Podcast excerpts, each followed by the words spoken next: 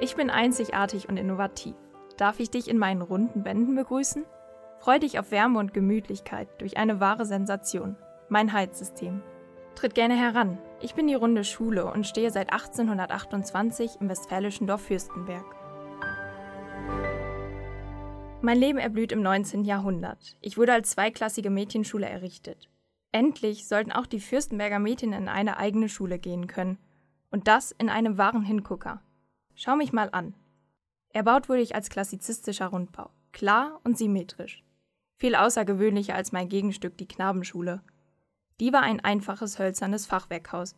Schule, Wohnung und Viehstall, alles unter einem Dach. Ich bin individuell und einzigartig. Mein Treppeneingang präsentieren zwei Sandsteinpfeiler, die einen dreieckigen Giebel tragen. Auf den hellen Rundwänden liegt ein schiefergedecktes dunkles Zeltdach. In mir findest du nur zwei halbkreisförmige Klassenräume von 180 Quadratmetern. Zu verdanken habe ich mein einzigartiges Aussehen maßgeblich dem Grafen Josef von Westfalen. Der Graf wurde vom Pastor Bartsche und Landrat von Hartmann in die Baufinanzierung und Planung einbezogen. 1825 war den drei Herren klar, dass dringend weitere Schulräume her mussten. Ich selbst erinnere mich noch gut, wie die Pockenimpfung zur schrumpfenden Kindersterblichkeit führte. Rund 300 Kinder wurden in nur vier Klassen der Knabenschule im Küsterhaus unterrichtet. Beengte Verhältnisse, die Räumlichkeiten platzten aus allen Nähten. Anders als Pastor und Landrat verwarf der Graf von Westfalen sofort einen Anbau an das bestehende Schulgebäude des Küsterhauses. Er schlug einen ungewöhnlichen Neubau vor. Aber warum? Mein Bauherr war der Überzeugung, zweckmäßige und schöne Gebäude hätten etwas Wohltuendes auf den Menschen. Die Schule galt als Institution der Kirche, sie war etwas Geweihtes. Wie in der Kirche sollen Kinder in der Schule zu höheren Zielen geführt werden. Für den Grafen war also undenkbar, dass Bildung unter demselben Dach wie das tägliche Leben stattfinde. In seinen exklusiven Plänen für den Schulneubau gab es keinen Platz für Stall, Vieh oder eine Lehrerwohnung. Er plante die Mädchenschule in unmittelbarer Kirchnähe, um die hohe Bedeutung der Schulbildung zu fördern. Wer denkt, dass das beim Pastor Barthe doch sicher gern gesehen wurde, der täuscht sich. Mein geplanter Prachtbau verschlug dem Geistlichen regelrecht die Sprache. Ich war mir selbst auch ein wenig unsicher, ob meine befremdliche Bauweise wirklich alltagstauglich sei. Aber alle Bedenken wurden glücklicherweise durch das Angebot des gutherzigen Grafen Josef aus dem Weg geschaffen.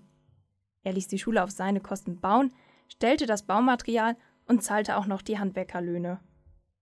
Mein fremdartiger Baustil war damals noch nicht genug. Das wohl ungewöhnlichste und zugleich innovativste entstand in meinem Keller. Eine Unterflur-Fußbodenheizung. Die Hitze aus zwei aufgemauerten Öfen wurde durch Tonröhren unter dem Fußboden verteilt. Heute ein Standard, aber vor 200 Jahren eine aufwendige Sensation.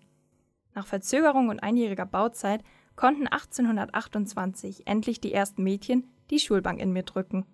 Lesen, Schreiben, Religionslehre und auch Handarbeit standen auf dem Programm. Seitdem schreibe ich eine prägende Bildungsgeschichte des Dorfes Fürstenberg.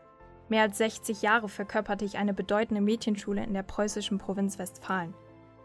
Im Laufe des 20. Jahrhunderts musste ich die Taten des Zweiten Weltkrieges durchmachen. Seit einiger Zeit gehe ich nun endlich wieder meiner sozialen Berufung nach. Erst füllte mich ein Kindergarten mit Leben. Seit 2008 werde ich mit zwei Anbauten als Familienzentrum und ganztägige Kindertagesstätte Rappelkiste genutzt. Ich bin eins von über 1000 Familienzentren in Nordrhein-Westfalen.